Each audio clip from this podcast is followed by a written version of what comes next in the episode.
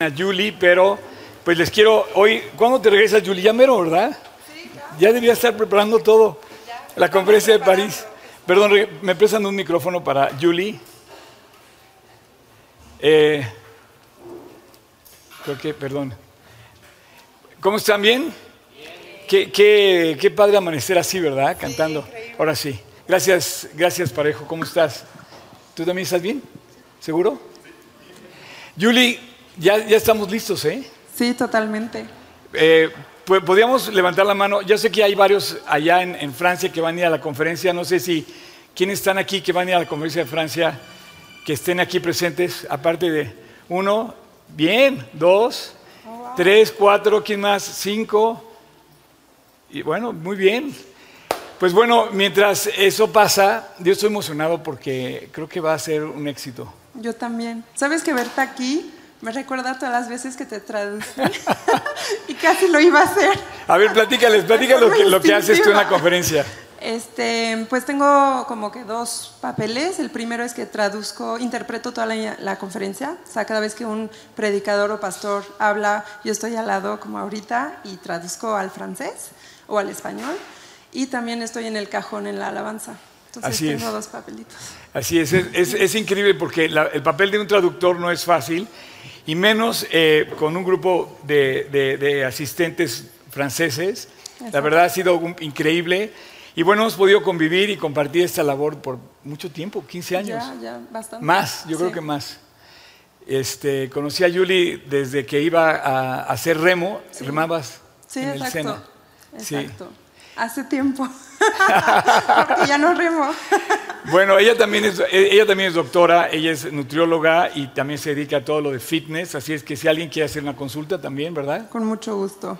Y bueno, eh, ¿quieres extender la última, por lo menos la última, de la penúltima invitación? Ah, Pueden poner la imagen de París del código QR por si alguien se anima a ponerlo y no sé si quieres extender la invitación. Claro que sí, pues siempre están invitados, estamos a dos semanas del evento que tiene el propósito de, de evangelizar pues París. Es un país muy bonito, una ciudad muy bonita, pero con corazones un poco duros, este, lo que se puede entender y nuestro papel de nosotros es mostrar lo que Dios ha hecho y cuál es el propósito de la venida de Cristo, que es no nada más así tener una bonita filosofía o bonitos valores, sino tener la salvación para cuando partamos de este mundo, lo que es lo más importante.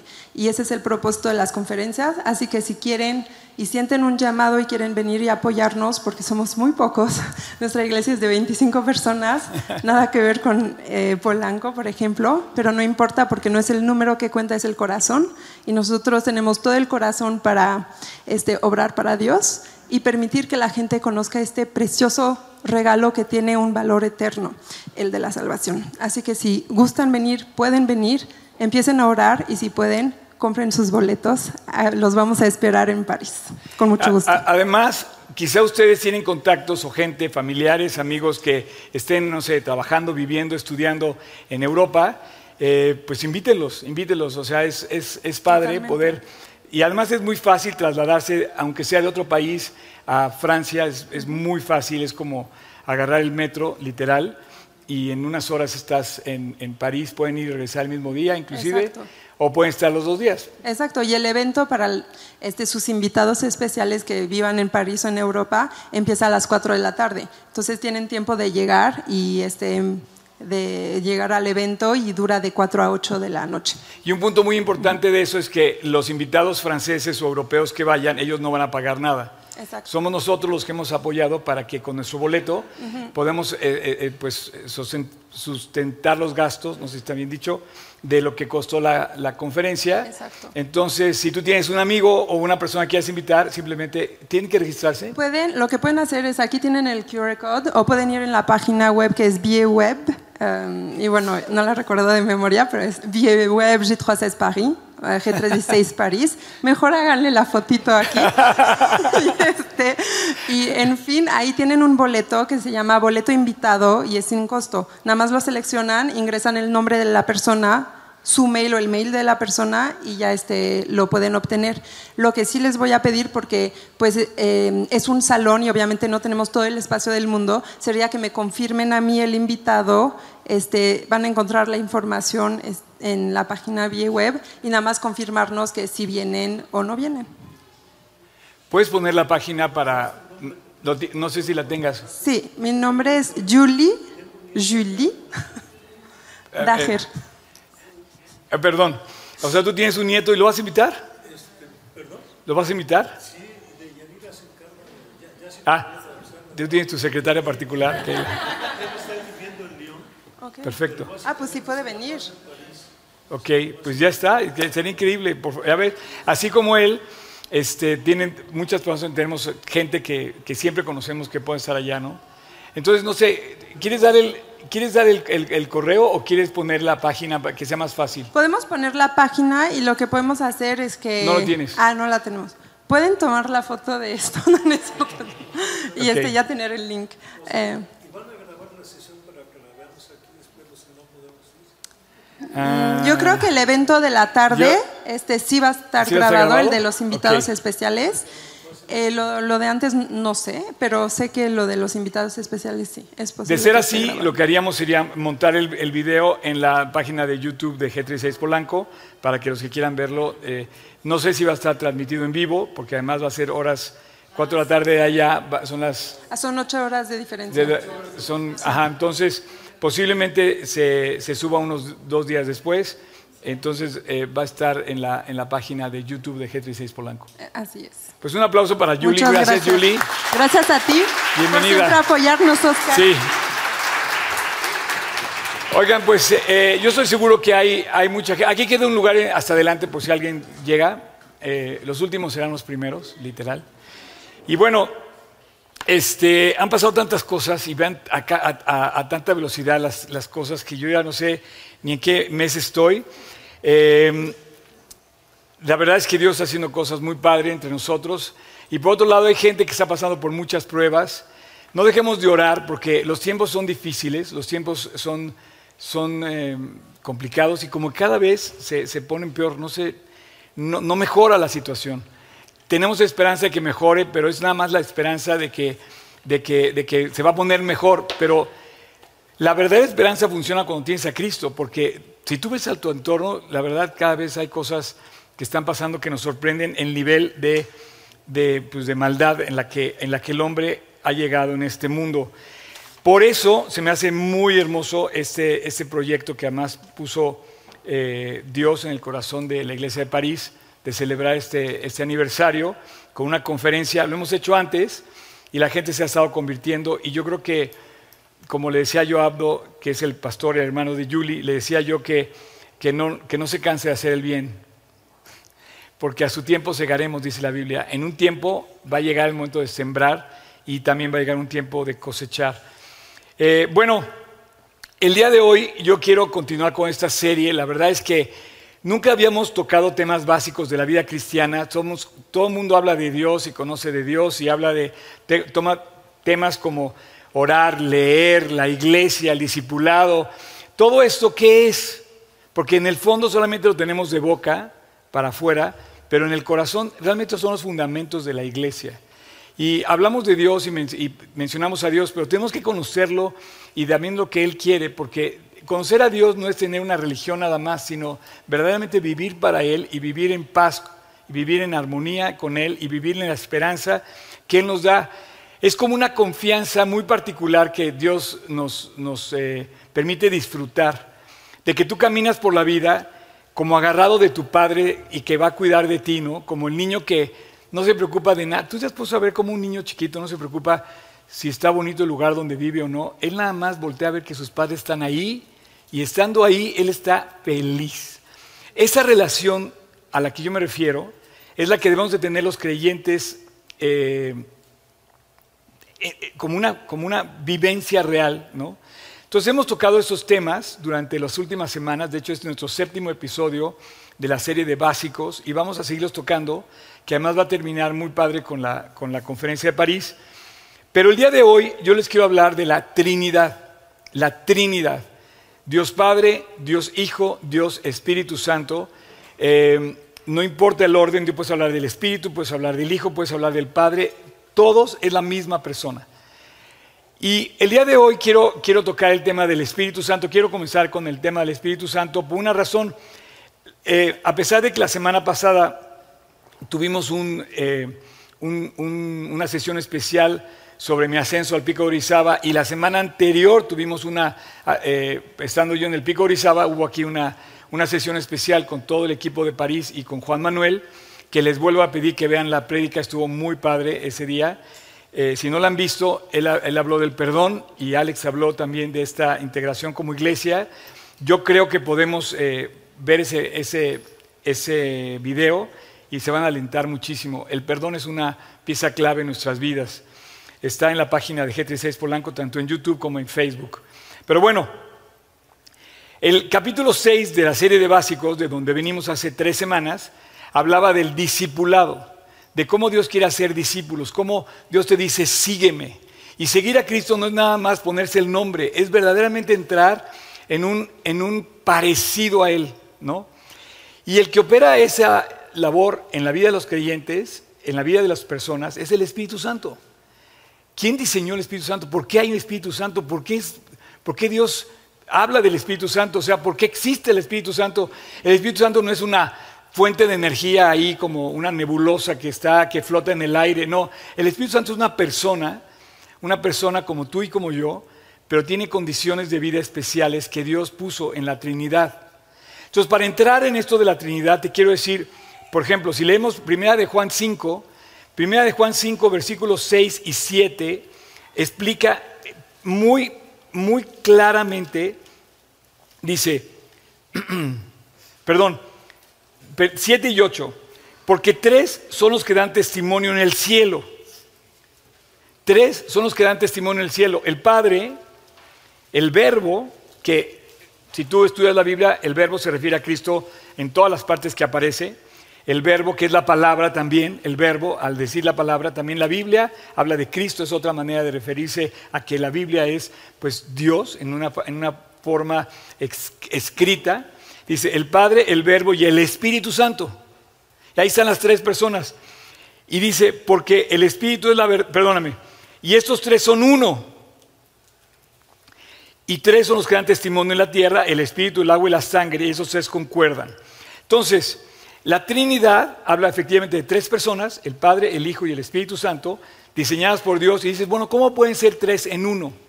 Bueno, te voy a poner así muy rápido, te voy a poner el ejemplo del agua, por ejemplo. El agua tiene tres estados, es la misma. El, mismo, el mismo elemento que es el agua lo puedes encontrar sólido, líquido y gaseoso.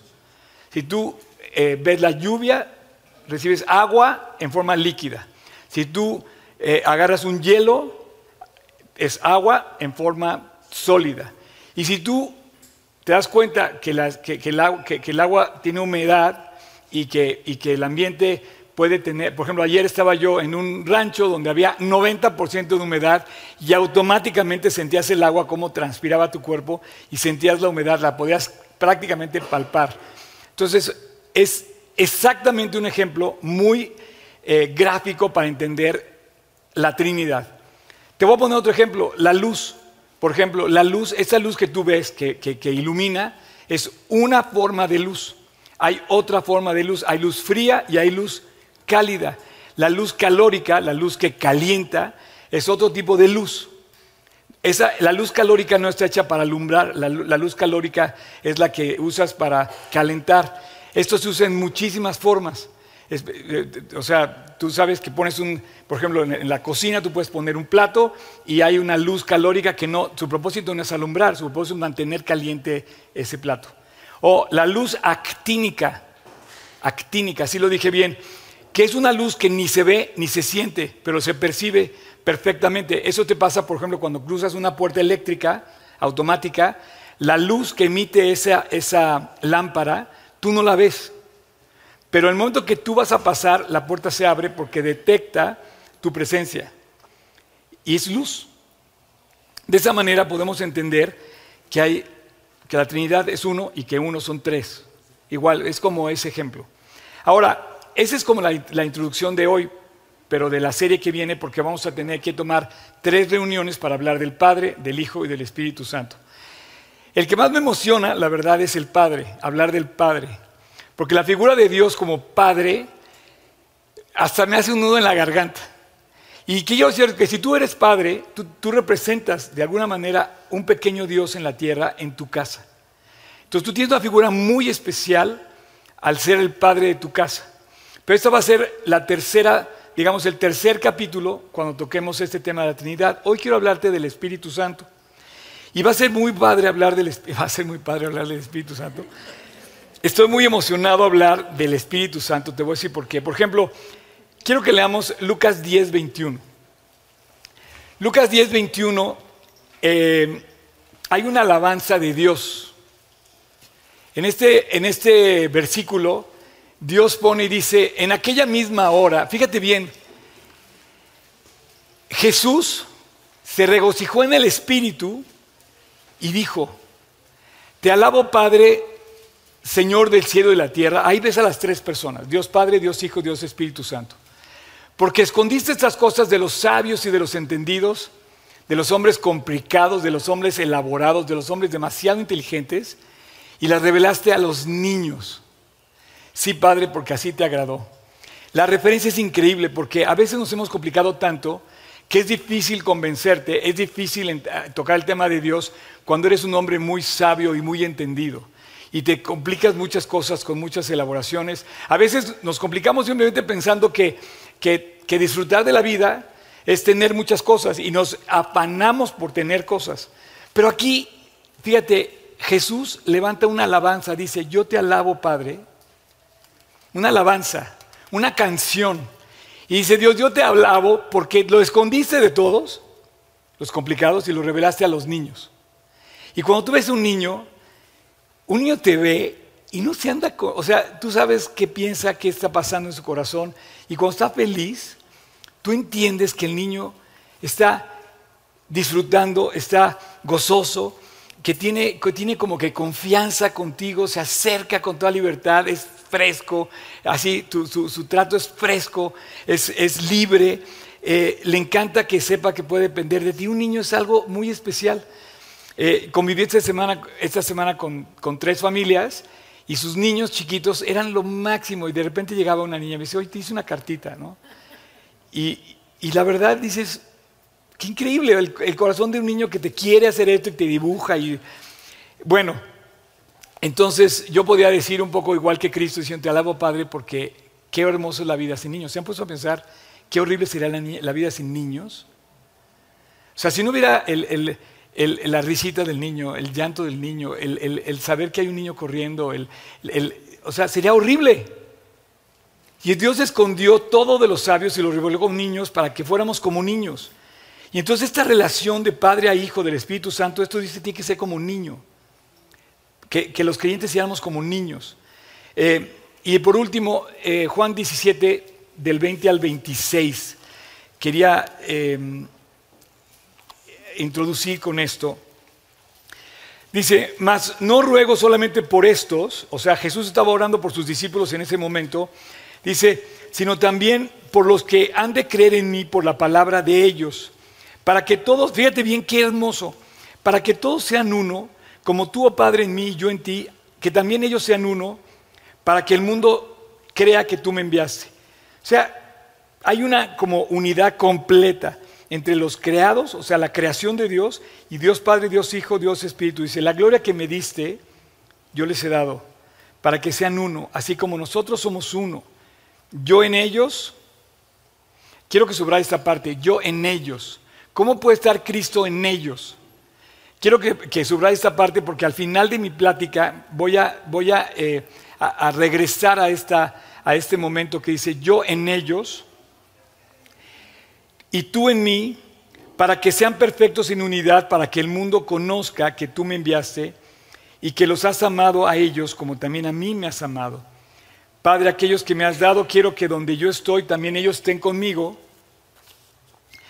eh, para que ellos también estén conmigo, para que vean mi gloria y que me la que me has dado, para que me porque me has amado desde antes de la fundación del mundo. Padre, justo el mundo no te ha conocido. De esto también vamos a hablar hoy. Pero yo te he conocido y estos han conocido que tú me enviaste. Y les he dado a conocer tu nombre y lo daré a conocer aún para que el amor con que me has amado esté en ellos y yo en ellos. Increíble. O sea, esta, esta relación del Espíritu Santo nos, nos mete, esto que acabamos de leer, nos mete en los dos ámbitos del mundo en el que vivimos. Vivimos un mundo material y vivimos en un mundo espiritual. Un mundo material es el que tú puedes tocar, esta mesa, esta agua, pues, tú, puedes tocar lo material. Eh, hay cosas que puedes tocar y eso es una realidad. Pero también es una realidad el mundo espiritual. Y en esta conversación que tiene Jesús con sus discípulos, ves que está hablando de algo que supera lo material, que va por, en otro aspecto del, que no es material. Y dice, Padre, lo que tú me has dado quiero que estén conmigo y habla de algo espiritual. Bueno, de eso vamos a hablar, del Espíritu Santo. Ahora, la primera pregunta que te quiero poner hoy, ¿quién es el Espíritu Santo? O sea, el Espíritu Santo es una persona, es una persona real. No es una luz que de repente te ilumina y te llena, no, no, no, no es, un, no es una nebulosa, una masa inerte que está y que de repente aparece y vuela y, y está en, el, en un ámbito. No, el Espíritu Santo es una persona real. Es una persona real que vive en el corazón del creyente. O sea, vive el Espíritu Santo en el corazón del creyente. Y quiero nada más leerte un versículo que está en el Antiguo Testamento, uno de tantos, pero si tú recuerdas palabras de Cristo cuando dice, no os dejaré solo, os enviaré a mi espíritu, un consolador, que Él les va a recordar todo lo que yo os he dicho y estarán con ustedes cuando dice, yo me voy a ir, pero yo voy a dejarles mi espíritu. Entonces, si tú lees Ezequiel 11, 19, en el, en el Antiguo Testamento, es uno de los versículos donde claramente podemos entender que que Dios nos, nos habla del Espíritu. Dice, y les daré, fíjate bien, les daré un corazón y un espíritu nuevo pondré dentro de ellos. ¿Te acuerdas que te decía que el versículo de Juan dice, yo en ellos y tú en mí? O sea, les daré un corazón, ese corazón, y voy a poner, voy a poner un espíritu en ellos. Esto es importante porque tenemos a veces mucha ignorancia sobre las cosas de Dios, pero Él dice que va a poner en nosotros un espíritu nuevo. Quitaré el corazón de piedra y les daré un corazón de carne. ¿Qué quiere decir eso? Un, corazón sensible a las cosas de Dios. Segunda pregunta, ¿cómo es el Espíritu Santo? Bueno, si ya vimos que no es una nebulosa ni una luz que nos ilumina y que es una persona, esa persona es parecida al Padre. Dice que el Padre, el que ve al Padre ve al Hijo y el que ve al Hijo ve al Padre. Jesús les decía a algunos de las personas con las que convivieron, el que me ha visto a mí ha visto al Padre. Pero también el Espíritu Santo es igual a Cristo. Es como cuando dice, oye, ¿cómo se parece esa persona a Eric? Oye, es igualito a Eric. Se parece mucho en su forma de ser, en su forma de actuar. Se parece a María, se, se parece a fulano de tal. Bueno, el Espíritu Santo se parece tanto a Jesús que son iguales, casi son iguales. se parece muchísimo. Entonces, el Espíritu Santo es una persona que es la representación de Dios también. Y bueno, ¿dónde mora el Espíritu Santo? ¿Dónde, dónde lo puedes encontrar al Espíritu Santo? ¿Dónde está el Espíritu Santo? Bueno, eh, ¿eh? dentro de ti, en el corazón, exacto. Pero esto es bien interesante porque está en el corazón de, de los creyentes. Y los creyentes forman la iglesia. Yo podría decirte, fíjate qué interesante, yo podría decirte que él mora en la iglesia. Donde no hay una iglesia, donde hay una iglesia que no mora el Espíritu, aunque esté la iglesia muy bonita, aunque sea Notre Dame de París, que van a inaugurar el próximo año, reinaugurar, yo no sé si ahí mora el Espíritu Santo. Lo que sí sé que mora en la iglesia, el conjunto de creyentes, creyentes, perdón, que tienen a Cristo en su corazón. Ahí mora el Espíritu Santo. Y esto es bien interesante porque cuando venga el arrebatamiento, que ya no falta nada para que venga el arrebatamiento, se va a ir el Espíritu Santo y se va a llevar a la iglesia que tiene el Espíritu Santo. No sé si me... O sea, el Espíritu Santo radica en el corazón de los creyentes y es la sal de la tierra y dice que ese, ese espíritu en la iglesia no deja que la maldad avance, porque la iglesia como quiera que sea contrarresta la maldad. Te vas a encontrar con un creyente que va a decir, ayer me, me contaba una persona justo en este lugar donde fui, que le hicieron una oferta. Y le dijeron, te vamos a dar un trabajo especial. Fíjate bien lo que le hicieron. Le dice, oye, te vamos a contratar y te vamos a dar una serie de beneficios, ya sabes, cuando te dan un buen contrato, que lo único que tenía que hacer era posar, porque esa persona es una influencer, y, lo único que tenía que hacer era pues vender su imagen, ¿no? Y le dice, nada más que tienes que quitar todo lo que dicen en tus redes que habla de Dios. Dices, ¿cómo? Sí, o sea, todas esas cosas que tienes en tus redes sociales, donde mencionas a Dios y donde haces referencia a otras personas que hablan de Dios, las tienes que quitar para que entonces yo te contrate. Y le dice, perdóname, no, no puedo aceptar ese trabajo. ¿Por qué? Porque el Espíritu Santo, como quiera que sea, hace una labor en la vida de los creyentes y somos una influencia buena en medio del mundo malo. No quiere decir que seamos perfectos, no quiere decir que estemos con todos los, eh, eh, eh, digamos, problemas, que no seamos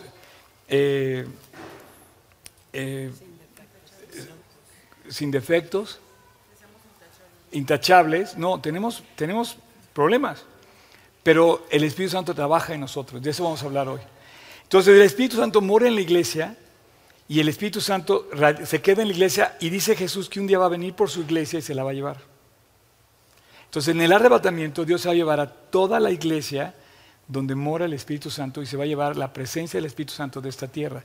En este momento el Espíritu Santo mora en los creyentes. Y de ahí se desprenden dos cosas muy importantes. Es el Espíritu Santo el que trabaja en la vida del creyente, no soy yo. O sea, si por gracia de Dios ves que lo que yo digo o hago, o lo que un creyente dice o hace te alienta, no es que sea esa persona, finalmente es el trabajo de Dios. Dice, en esto conocerán la gente que sois mis discípulos, porque va a manifestar Dios su trabajo en la persona.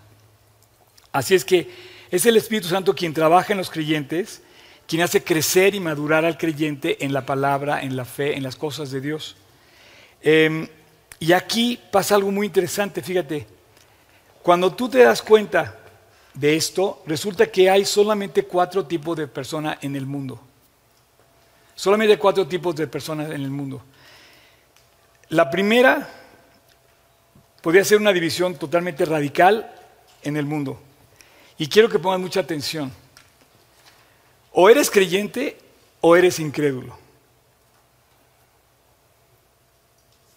Para Dios no hay, no hay, no hay fronteras, naciones, lenguajes, no, todos somos seres humanos. Eso me gustó, les decía yo que me gustó eso de la, de la montaña. Cuando subí al pico Orizaba y estás en, a 5.000 metros de altura y dices, ay nanita, ¿qué estoy haciendo aquí?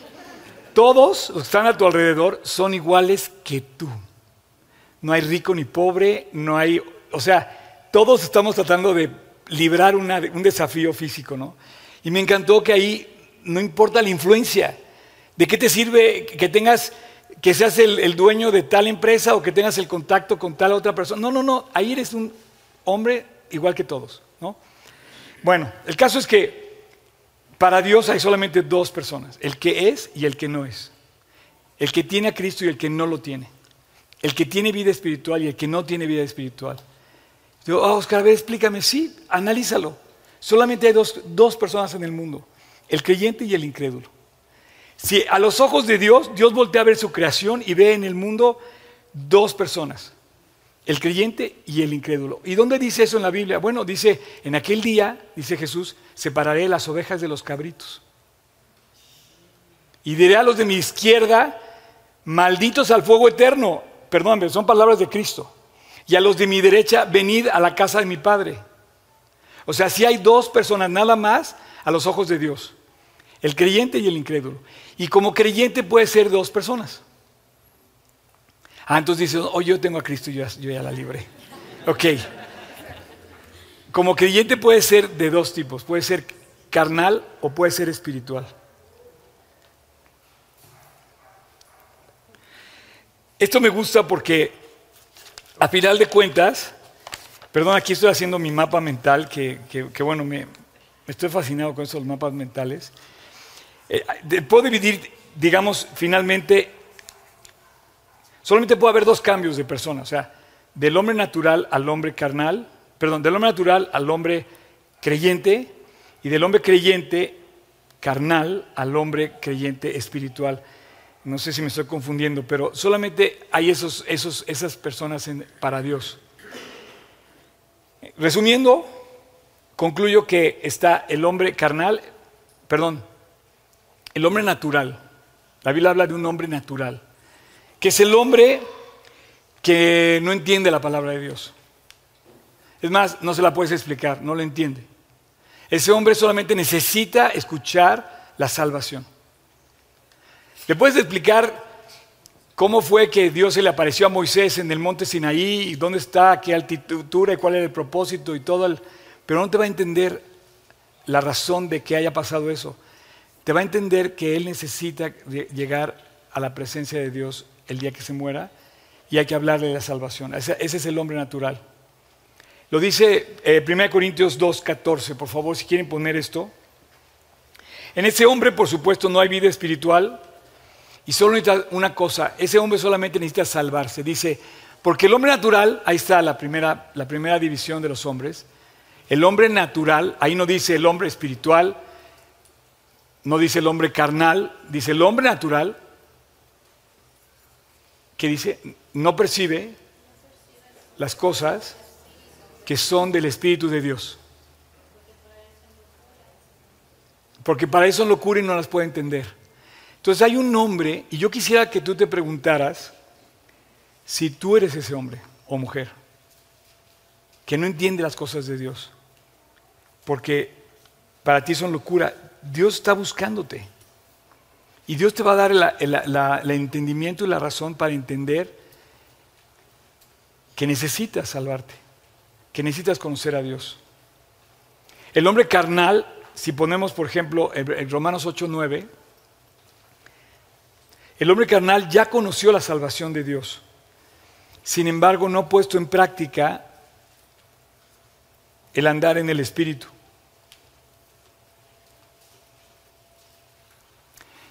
Fíjate, vosotros no vivís según la carne. O sea, ustedes les, habla, les habla Pablo a los romanos y dice, ustedes deben vivir según el Espíritu, pero según el Espíritu, si es que el Espíritu de Dios mora en vosotros. Y si alguno tiene el Espíritu de Cristo, no es de él. Entonces la, Biblia enseña que hay, que hay esa vida espiritual en la persona que lo recibe. Y 1 Corintios 3, 1 al 3, esto se me hace muy gráfico, muy, muy gráfico. De manera que yo, hermanos, no pude hablarlos como a espirituales, sino como a carnales, como a niños en Cristo. Aquí Jesús compara la carne con un niño. Si te fijas, un niño, en el momento que tiene hambre, no lo paras hasta que le has de comer. Eh, tiene sus emociones muy, muy verdes, ¿no? Eh, no es un hombre maduro que pueda controlar sus emociones o se puede esperar para ir al baño o se puede esperar para comer. Un niño es un, es un, es un eh, digamos, una creación en la carne y Dios lo compara con el niño, al, al hombre carnal. Fíjate, fíjate lo que dice. Versículo 2. Os di a beber leche y no vianda porque aún sois, porque aún no erais capaces, ni sois capaces todavía. Porque aún sois carnales. Pues habiendo entre vosotros celos, contiendas y disensiones, ¿no sois carnales y andáis como hombres? O sea, los creyentes de Roma, de Corinto, perdón, debieron hacer, debieron pasar por alto sus diferencias poner delante de ellos la gracia de Dios y vivir en el Espíritu. Sin embargo, ya eran creyentes, pero no vivían como creyentes. Entonces dice, ustedes son creyentes, pero no viven aquí. ¿Por qué? Porque si hay pleitos, celos, contiendas y disensiones, pues sois carnales, viven en la carne. Tú te puedes encontrar con muchos creyentes así en la iglesia. Y tenemos, yo quiero invitarlos a que ustedes no vivan así. Tenemos que pasar por alto la ofensa, tenemos que pasar por alto los problemas, tenemos que aprender a perdonar, tenemos que aprender a vivir por encima de esos problemas. Y el último hombre es el hombre espiritual. Eh, 1 Corintios 2.9, por favor. Dice, antes bien, como está escrito, cosas que ojo no vio, ni oído yo, ni han subido al corazón del hombre, son las que Dios ha preparado para aquellos que le aman. El hombre espiritual dice, pero Dios nos las reveló a nosotros por el Espíritu, porque el Espíritu todo lo escudriña, aún lo profundo de Dios. Entonces vemos las tres personas y esto es algo increíble y quiero invitarlos a que vivamos como hombres y mujeres espirituales. De verdad, maduros en Cristo. La madurez que podemos tener en Cristo la reflejamos en la medida de lo espiritual que podemos ser. Cuando revientas en tus emociones, tu carne está a flor, de, pie, de piel, perdón, y tienes que apagar a la carne y crecer el espíritu. Tú vas a entender en la Biblia que Dios quiere crecer el espíritu y apagar en la carne. Cuando Juan el Bautista decía, es necesario que Él crezca y que yo mengüe, está diciendo, yo debo desaparecer, Él debe crecer, para que la vida de Cristo se manifieste. Entonces, eh, este hombre no es mejor que los demás. Quiero decirte esto, este hombre no anda presumiendo, no anda diciendo yo soy espiritual y yo soy mejor que fulano. No. El hombre espiritual no es que sea mejor que la otra persona o que o que quiera presumir de la otra persona. El hombre espiritual es uno que quiere simplemente que Dios trabaje en su vida y esas maravillas que acabamos de ver van a presentarse en su vida. El hombre espiritual se sorprende de lo que su padre hace y, le trae a su vida. El hombre espiritual eh, de repente vive eh, eh, en los caminos de Dios y de repente empieza a decir, no, no inventes, está increíble, ¿cómo fue que Dios hizo esto y cómo pasó esto otro? Y te empiezas a sorprender y empiezas a gozar, como la lectura al principio dice, para que tú, oh Padre, en mí estés en ellos y ellos vean que tú me enviaste y entonces os daré a conocer mi nombre y conocerán si la doctrina es de Dios o si yo hablo por mi propia cuenta. No sé si estoy siendo muy... Eh, eh, este, elaborado en esto, pero la Biblia habla de tres personas, el hombre carnal, el hombre espiritual y el hombre natural. Y tú debes de ubicarte en dónde estás, en dónde te encuentras tú. Yo quiero invitarlos a todos, definitivamente, a que, a que, haga, eh, a que hagamos como todos una... Eh, como decirle a Dios, Dios, yo quiero andar así, yo quiero ser espiritual, yo quiero vivir en tus caminos, no quiero andar en mi carne. A veces cuando andas en tu carne, a veces ni siquiera te aguantas tú solo. Este, eso a mí me pasa. Y bueno, yo quiero terminar ya esta plática con diciéndote cómo puedes ser lleno del Espíritu Santo. O sea, Número uno, desearlo. Para ser lleno del Espíritu Santo tienes que tener un pensamiento de deseo. O sea, Dios, ya no quiero hacer lo malo, quiero hacer lo bueno, ayúdame a hacerlo. Quiero dejar de hacer esas cosas. El que es mentiroso, por ejemplo, ya, ya no quiero mentir. Ya no quiero mentir. Dios, ayúdame a dejar esto. Por lo menos eh, eh, eh, para ser lleno del Espíritu Santo, si vives en la mentira, pues no vas a ser lleno del Espíritu Santo. Y estoy tocando el tema de la mentira, no, por otra cosa, pero es un, es un ejemplo, ¿no? Pero tienes que desearlo, quererlo y pedírselo. De, o sea, en el momento que tú lo deseas, dices, bueno, ¿qué debo hacer para, para, para hacerlo? Bueno, voy a, voy a seguirlo. Y empezamos a obedecer lo que la palabra de Dios nos dice. Entonces el creyente le pide a Dios y le dice, Dios, yo quiero esto, y empiezas a hacer las cosas que lees en su palabra y le empiezas a pedir en base a esas cosas. Entonces de repente la, palabra de Dios nos enfrenta y empezamos a leer y decimos, Dios, hazlo en mí. Pero es una conversación tuya con Dios. Y está trabajando tu espíritu estás dejando que crezca en, en ti tu espíritu. Y entonces lo deseas, dices, Dios, quiero obedecerte y finalmente se lo pides. y le pides, Dios, lléname tu espíritu, trabaja en mí. Vamos a ver dos, versículos. ¿Puedes, puedes poner Lucas 11 del 9 al 13. Lucas 11 del 9 al 13, que dice, y os digo, pedid y se os dará. Buscad y hallaréis, llamad y se os abrirá. Fíjate bien, está haciendo un principio de oración, ¿no? Está hablando de la oración, pero ven dónde va a concluir esta petición. Dice, y yo os digo, pedid se os dará, buscad y hallaréis, llamad y se os abrirá, porque todo aquel que pide recibe, y el que busca halla, y el que, hay, el que llama se le abrirá. ¿Qué padre de vosotros, si su hijo le pide pan, le dará una piedra, o si, o si pescado, le dará de pescado una, en lugar de pescado una serpiente? ¿O si le pedís un huevo, le dará un escorpión? Pues si vosotros, siendo malos, sabéis dar buenas dádivas a vuestros hijos, ¿cuánto más vuestro Padre Celestial dará el Espíritu Santo a los que se lo pidan? Entonces, pídele a Dios, Dios lléname de tu Espíritu. O sea, déjame vivir en tu voluntad, déjame seguirte, déjame andar en tu voluntad. Y te digo una cosa, te vas a sorprender. Cosas que ojo no vio ni oído yo son las que Dios ha preparado para aquellos que le aman. O sea, imagínate, yo llevo 43 años siguiendo a Cristo y no me termina Dios de sorprender. Cada día, ni siquiera cada año, cada día se suman más a la enorme lista de cosas buenas que Él ha hecho en mi vida y donde me dice, aquí estoy, ahí estoy contigo. Entonces, que el Espíritu Santo controle tu vida. Y aquí quiero terminar con un tema, pueden pasar los del worship, por favor, quiero terminar con un tema que a lo mejor, no sé cómo, pero quiero transmitirte lo que para mí significa pedirle a Dios que sea lleno de eso, que, te llene de su espíritu. Se, los voy a poner en mis, en mis términos. O sea, yo quiero ser amigo de Dios. Entonces, deseo ser amigo de Dios. Haz de cuenta que yo eh, veo a Ismael y le digo, Ismael, me gusta ser tu amigo.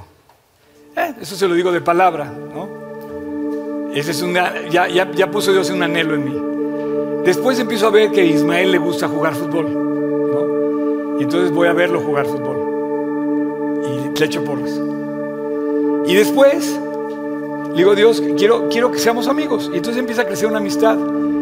Y entonces eh, cuando Él ve que yo voy a verlo, que le echo porras, y, entonces empieza a crecer esa amistad. Pues igual debe crecer con Dios. Jóvenes, adultos, hombres, mujeres, crezcan en amistad con Dios.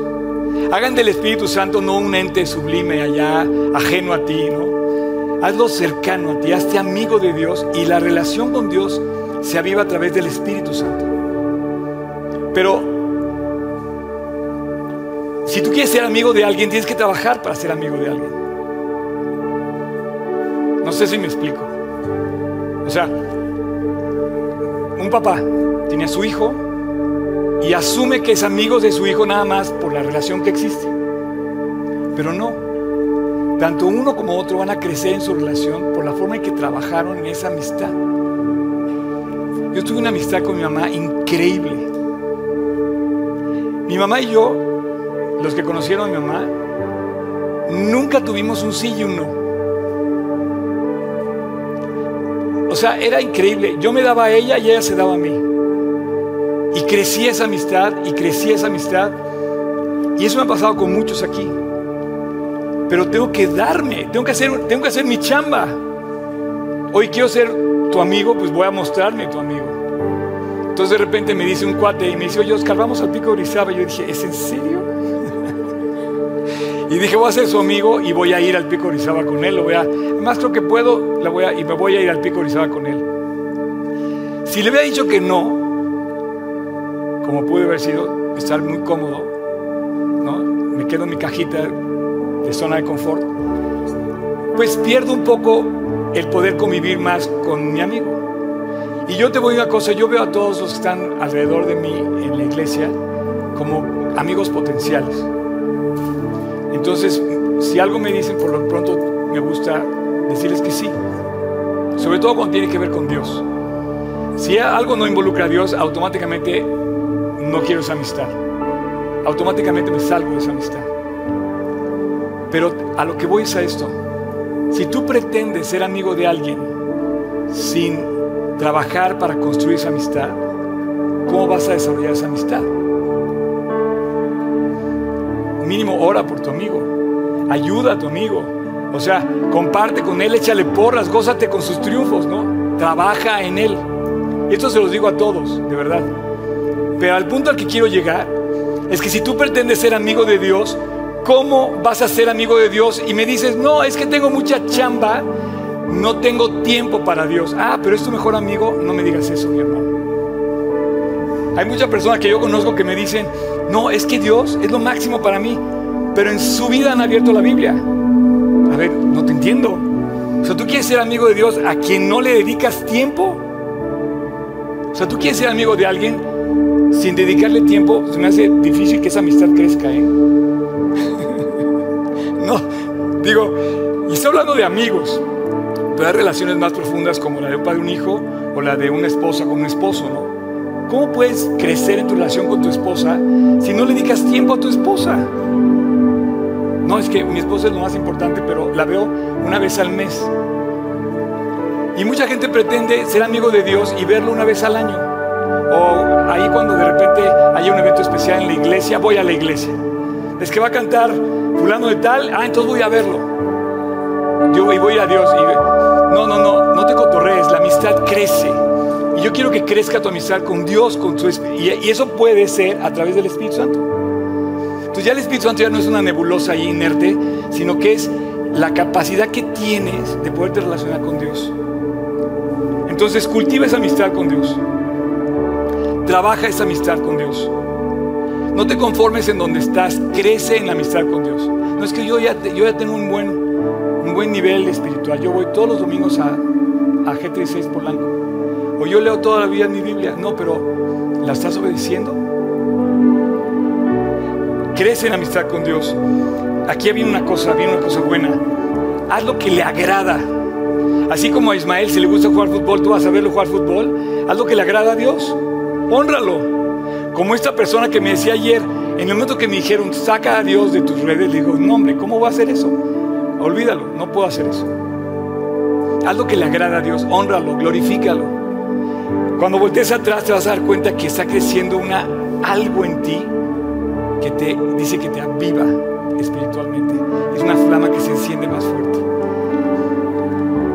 Eh, me gusta mucho ese tema cuando hablas de la amistad, porque si tú quieres una amistad, tú quieres que sea una amistad limpia. No quieres una amistad. O sea, tú quieres amistad con alguien, no quieres que haya un interés de por medio. Ah, es que me sigue por interés, ¿no? que tiene interés en esto que tengo, o esto que hago, o esto que quiere, o esto no es que no. Síguelo con limpieza de corazón. Y así sigue a Dios, confiando en Él. cultiva, cultiva su presencia. La presencia de Dios, aparte de todo, eh, te hace algo muy padre que es que no te rindes. Estoy leyendo Nemías y Nemías es un hombre al que yo admiro muchísimo en la Biblia. Creo que es mi personaje favorito de toda la Biblia, después de Jesús. Pero Nemías no se rindió. Hay tres capítulos de cuates que se levantan para criticarlo, echarle tierra, desanimarlo, o sea, ponerle trampas. Y los tres capítulos dice, voy a seguir adelante. Dios está conmigo. No se rinde. Cuando tú eres un amigo de alguien, tú quieres un amigo que no se rinda en tu amistad, que se mantenga fiel en las buenas y en las malas. Y si quieres ser amigo de Dios, mantente fiel con Él todo el tiempo. Yo sé que hay muchas personas que están hoy pasando por pruebas bien difíciles. Hay personas que están, que me están escuchando que están desahuciadas. Hay personas que están escuchando que tienen diagnósticos bien serios. Hay personas que están en una depresión. Y sé que me están escuchando porque sé que me están escuchando. Yo te pido que cultives amistad con Dios. Yo no entiendo por qué Dios permite que pase lo casos que nos pasan, pero sí entiendo que Dios tiene un propósito en todo lo que nos permite en nuestra vida. Él, al final de cuentas, Él lo permite. No te rindas, crece en amistad con Él. Y finalmente, el amigo toma toda la oportunidad para orar si tú quieres cultivar una amistad con Dios, ora, ora, ora, ora, ora. De verdad, te va a sorprender cuando venga la respuesta de Dios en tu vida. Vamos a ponernos de pie, por favor. Padre, muchísimas gracias por esta mañana increíble. Gracias porque me das la oportunidad de compartir un poquito de lo tuyo, Dios. Y gracias por este momento de poder compartir acerca de Jesús y de cómo crecer en nuestra amistad contigo. Señor, te quiero agradecer porque tú eres el mejor amigo, no te has rendido y tú dejaste al Espíritu Santo para poder habitar en nosotros y acompañarnos todo el tiempo en nuestro corazón.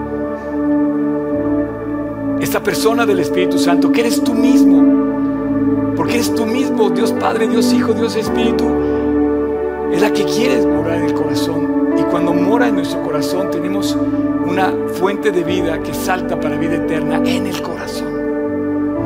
Dios, gracias porque tú eres ese amigo que no te has rendido. Eres ese amigo limpio que quieres el bien para nosotros. Eres ese amigo fiel que permanece. Eres ese amigo que trabaja y cultiva nuestra amistad y todo el tiempo está buscándonos en amistad. Eres tú el que levantas el teléfono, Dios. Eres tú el que nos buscas. Eres tú el que estás ahí todos los días.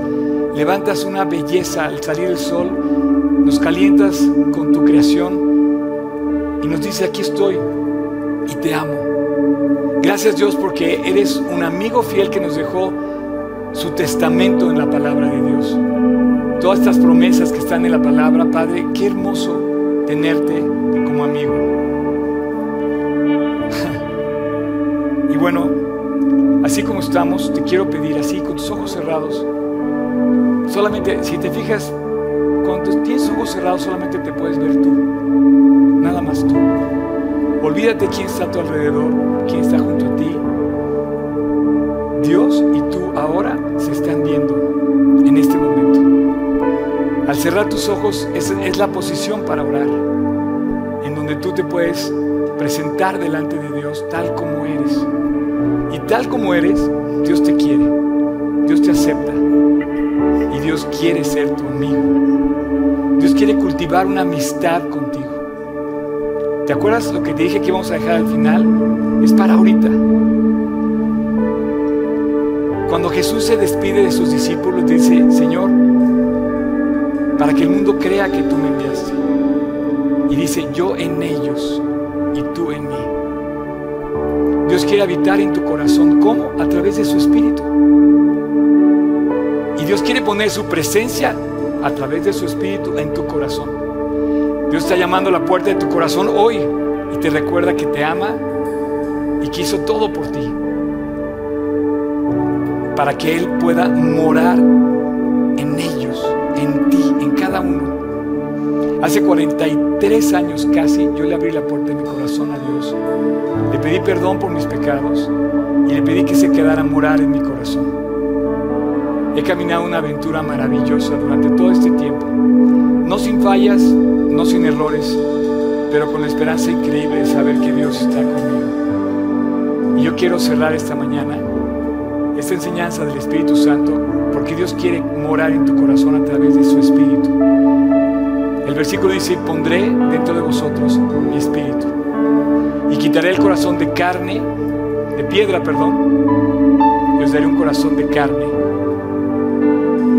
que me siga, que me anhele, que podamos tener comunión. Ese corazón es el que te va a hacer morar el Espíritu en ti y el día del arrebatamiento es el que te va a llevar a su presencia. Porque en ti va a morar la vida de la iglesia. Así es que si tú quieres pedirle perdón a Dios, pedirle que entre a tu corazón, voy a cerrar con una oración y es para ti. La voy a hacer yo, pero tú hazla en tu corazón. Estamos hablando de que Dios ve el corazón y que el Espíritu mora en el corazón, que está llamando a la puerta de tu corazón. Estamos hablando de que Dios ve dentro de ti y tú sabes lo que hay dentro de ti, pero tienes que querer tú, anhelar tú. Si tú quieres hoy, a través de esta oración, ahí en silencio,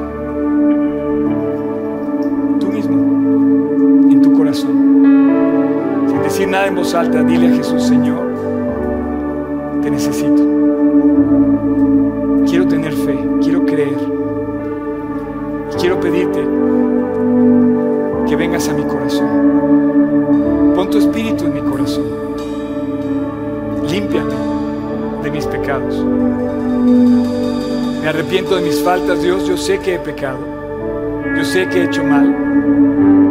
Pero esto me recuerda lo que tu Hijo hizo en la cruz por mí, para pagar por mis pecados. El día de hoy acepto lo que Cristo hizo en la cruz.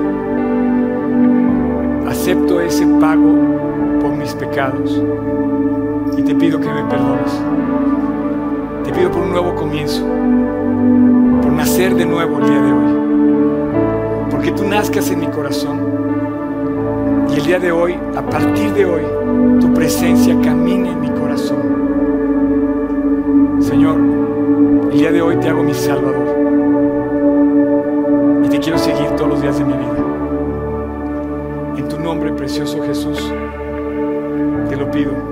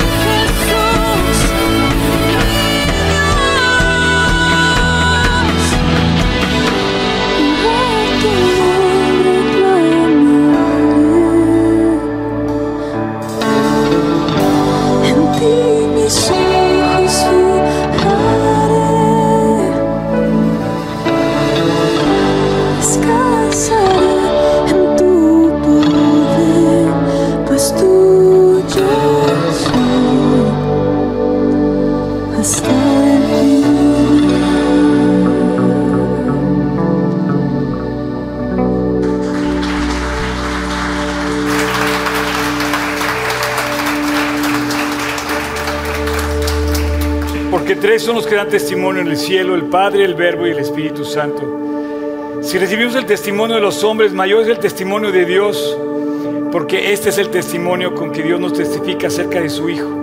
El que cree en el Hijo de Dios tiene el testimonio en sí mismo. El que no cree a Dios le ha hecho mentiroso, porque no ha creído en el testimonio que Dios ha dado acerca de su Hijo. Y ese es el testimonio que Dios nos ha dado vida eterna, y esta vida está en su Hijo.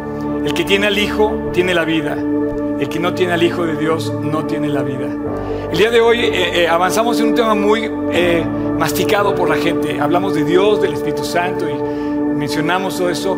Pero realmente lo tienes, realmente tienes a Dios en tu corazón. Dios, Dios puede morar en nuestro corazón a través de la persona del Espíritu Santo. Y es Él el que mora en nuestro corazón. Y a través de esto puede hacer su trabajo, nos puede hacer crecer, nos puede hacer madurar, nos puede hacer entender las cosas de Dios y entenderlo. Pero a través de, su, morar Él en nuestro corazón es cuando verdaderamente tenemos el boleto al cielo. El que tiene al Hijo tiene la vida. El que no tiene al Hijo de Dios no tiene la vida. Solamente hay dos clases de hombres. El que lo tiene y el que no lo tiene. Y estoy hablando de lo que dice la palabra de Dios. Entonces, esta, esta mañana solamente quiero concluir agradeciéndote pues, que hayas estado aquí. Pero quiero concluir diciéndote que Dios está eh, preguntándote si el día de hoy tú invitaste a Cristo a tu corazón. Me gustaría que nos lo hicieras saber levantando tu mano y diciendo, bueno, yo, yo tengo a Cristo en mi corazón. Así como te lo he dicho yo, dice que me confiese delante de mi Padre que está en los cielos y también le confesaré en aquel día. No sé si alguien, termino, concluyo esta reunión preguntando si hay alguien aquí que haya invitado a Cristo a su corazón esta mañana.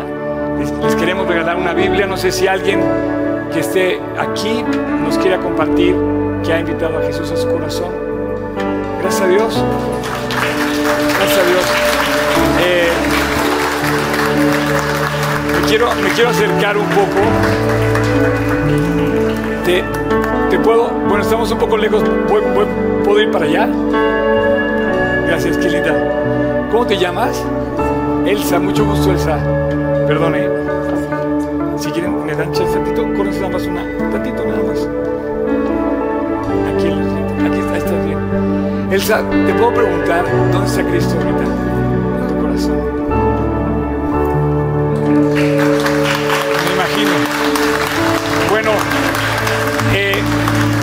Este libro, para Elsa, te la vamos a regalar con mucho gusto. En este libro eh, hay muchas cosas que Dios tiene preparadas para ti. Hoy es día 3, ¿verdad? 3 de agosto. Bueno, septiembre. Este, para que veas que no somos, perfectos. y con mucho cariño, de verdad, Elsa, leer este libro vas a encontrar paz, vas a encontrar esperanza, vas a encontrar palabras de vida. Solamente están en Jesús. Este libro cambió la historia y Dios quiere cambiar la tuya. Y el día de hoy empiezas un nuevo comienzo que estoy seguro que Él va a orar en ti. No depende de nosotros, sino depende de Él contigo para que crezca esta relación entre tú y Él. Qué gusto conocerte. Bienvenida, ¿eh? Qué padre, bienvenida, qué gusto. No sé si, gracias, eh, perdón. No sé si alguien más haya, haya hecho lo mismo que hizo Elsa. No sé si alguien más haya invitado a Jesús a su corazón, que lo quisiera, nos quisiera compartir. ¿No?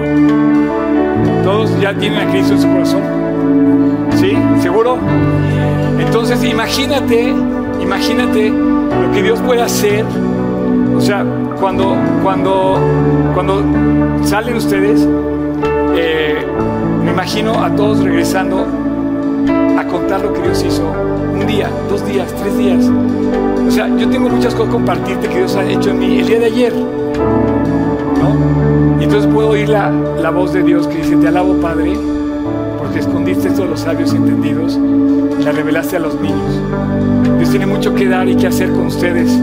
Eh, créanle, crezcan, tomen la decisión de seguirlo, afírmense, trabajen esa amistad con Dios. hay que trabajar esa amistad con Dios. No, no podemos crecer en la amistad con Dios si nunca vamos con Él. Si no tenemos tiempo para leer, hay que leer la Biblia. Así que tomen su tiempo, dedíquenle a Dios su tiempo para crecer en esa amistad, ¿verdad? Para estudiar la Biblia, para compartirla, para involucrarse en las cosas de Dios. Y van a ver que cosas que ojo no vio, ni oído yo, son las que van a estar contando ustedes, que va a ser Dios en ustedes. Dios bendiga. Nos vemos próximo domingo. Y bueno, ¿terminamos? Va.